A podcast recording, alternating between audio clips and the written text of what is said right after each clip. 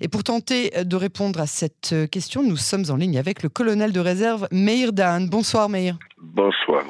Merci d'avoir accepté d'être l'invité euh, de Cannes en français. On va parler de cet événement, mais avant cela, euh, avant ces événements sécuritaires et pénals, je voudrais avoir votre première réaction euh, sur cette déclaration de Téhéran cet après-midi, déclaration selon laquelle l'Iran a d'ores et déjà accès à la construction de l'arme atomique. Eh ben, c'est encore euh, que la situation est grave, on le sait depuis un moment. Ça fait des années que c'est un procédé qui continue depuis des années. Mais bon, ils, ne sont pas si proches que ça. Ils, ils, sont encore très très loin de construire une bombe et qui était, qui serait capable d'être lancée, portée sur un missile et lancée. Et ils sont très loin. Mais bon, eux aussi, ils, sentent un peu la, dynamique euh, qu'il y a dans, le, dans la région. Euh, on a déjà parlé, je crois, de l'arrivée de Biden euh, et les conséquences que ça, ça porte. Euh, il y a une signature générale de tous ceux qui sont signés sur les accords d'Abraham euh, sur un pacte de sécuritaire, euh, une garantie mutuelle de tous ces pays et d'autres pays qui ne sont pas dans les accords d'Abraham, notamment apparemment l'Arabie saoudite. Et quand vous voyez aussi la vitesse dans laquelle ils insistent à changer le chef d'État, à remplacer le chef d'État-major en Israël, tout ça apporte une image assez claire de, l'ambiance qu'il y a autour et que tout le monde commence à comprendre, enfin d'ailleurs, qu'il n'en reste plus que l'option militaire et l'option de force. Euh, car plus rien n'arrêtera les Iraniens à continuer leur procédé. Mais à côté de ça, sa déclaration est un peu précipitée. Ils sont, encore euh, un bon moment avant d'être capables de lancer une bombe atomique quelque part. Donc aucune solution diplomatique euh, envisageable, hein, selon vous? Ben non, ça fait un moment, vous savez, quand on voit les, les, les, les, les chapitres de, de, de l'accord qu'ils ont, ils ont été prêts à signer, c'est vraiment ridicule, ça, ça, contient quelques mois de, de plus, en échange de, de, de, de qui, qui lâche complètement les, les, tous les sanctions et qui mettent les, les, gardes révolutionnaires en dehors de, des sanctions. Alors ben, vraiment, c'est pas sérieux. Même les Américains ont compris que c'est pas sérieux. Mais bon, il faut dire que les Américains sont un, peu entraînés dans la, dans la force que la région a conçue. Euh, c'est les Émirats, c'est Israël, la Jordanie, l'Égypte, euh, euh, le Maroc, bien sûr, et puis encore euh, apparemment l'Arabie Saoudite. C'est ça. Se réunissent ensemble pour euh, pour se défendre et, et qui s'engagent mutuellement à défendre l'une à l'autre. Et on sait qu'il y a pas mal de technologies militaires déjà installées en Arabie Saoudite et dans les Émirats, notamment le laser qui est tout nouveau, qui, est, qui change complètement le, le, le, le jeu. -hmm. Alors tout ça, vous savez, il faut, il faut vraiment ouvrir les yeux, voir l'image. C'est très clair ce qui se passe autour. On, on est en face d'une année très, très, très, très serrée, très difficile, très dangereuse.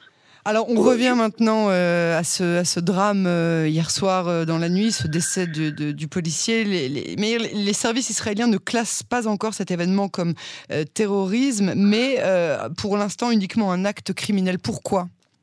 Parce que c'est un acte criminel, tout d'abord. que ce jeune veut être est considéré comme un potentiel de chaïd, c'est son problème, mais c'est un acte criminel.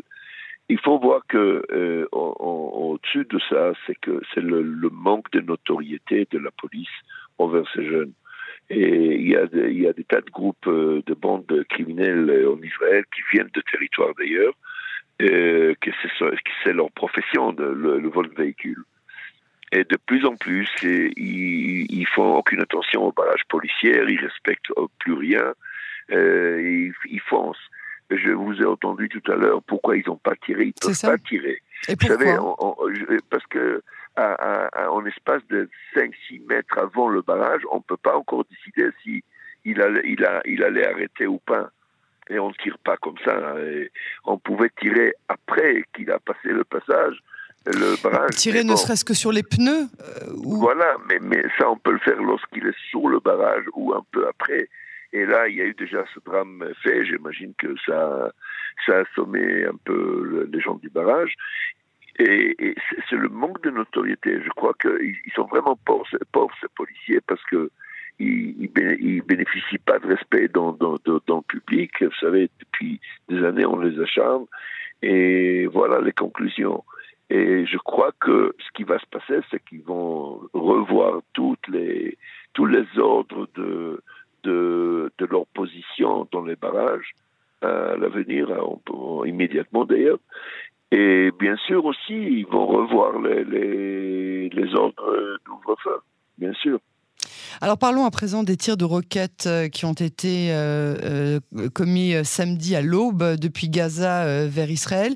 Si c'est pas le Hamas, qui serait derrière ces tirs? C'est extraordinaire. Aucune organisation n'a pris la responsabilité. Même pas le djihad islamique n'a pas osé le prendre. Mais bon, je crois que la réaction israélienne était très claire. ils ont touché deux endroits très, très, très hypersensibles en utilisant des munitions de très haut niveau.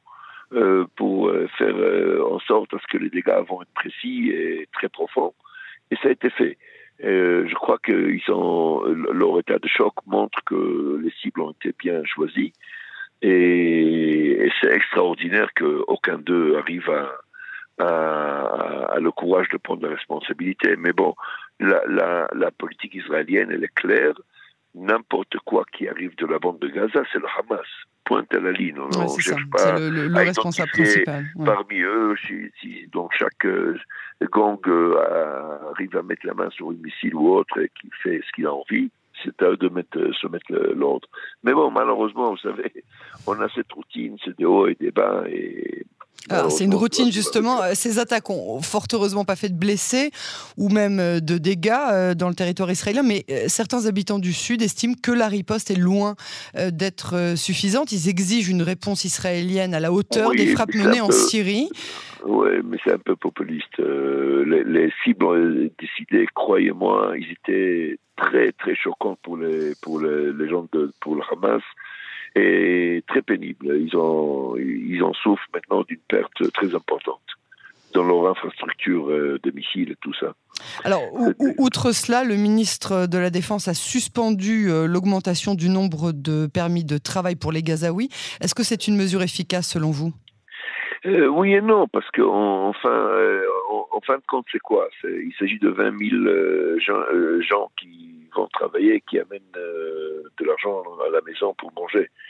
Alors, euh, c'est comme d'habitude, c'est la, la, majorité silencieuse qui paye le prix, comme d'habitude, à la vente de gaz. Il, y a, il s'agit de 2 millions d'otages là-bas. Ok, par rapport à 40, 50 000 terroristes, il y a 2 millions d'otages. Et ils en souffrent depuis des années et des années. Et, et, voilà un nouveau, ils en souffrent. Mais bon, c'est encore un moyen de dire on n'est pas content avec cette réaction et méfiez-vous. Euh, il faut dire que cet argent, ces licences, ces permis de travail, font entrer des dizaines de millions de shekels à la bande de Gaza et que le Hamas et les autres en bénéficient. Alors, vous savez, c'est une sorte de punition pour eux aussi, quelque part. Mais bon, je, je, suis sûr et certain que dans quelques jours, ça va être relâché parce que humainement, c'est pas une chose à faire, à durer pour longtemps. Meilleur euh, colonel de réserve, merci beaucoup euh, pour euh, cette analyse. À très bientôt sur Canon Français.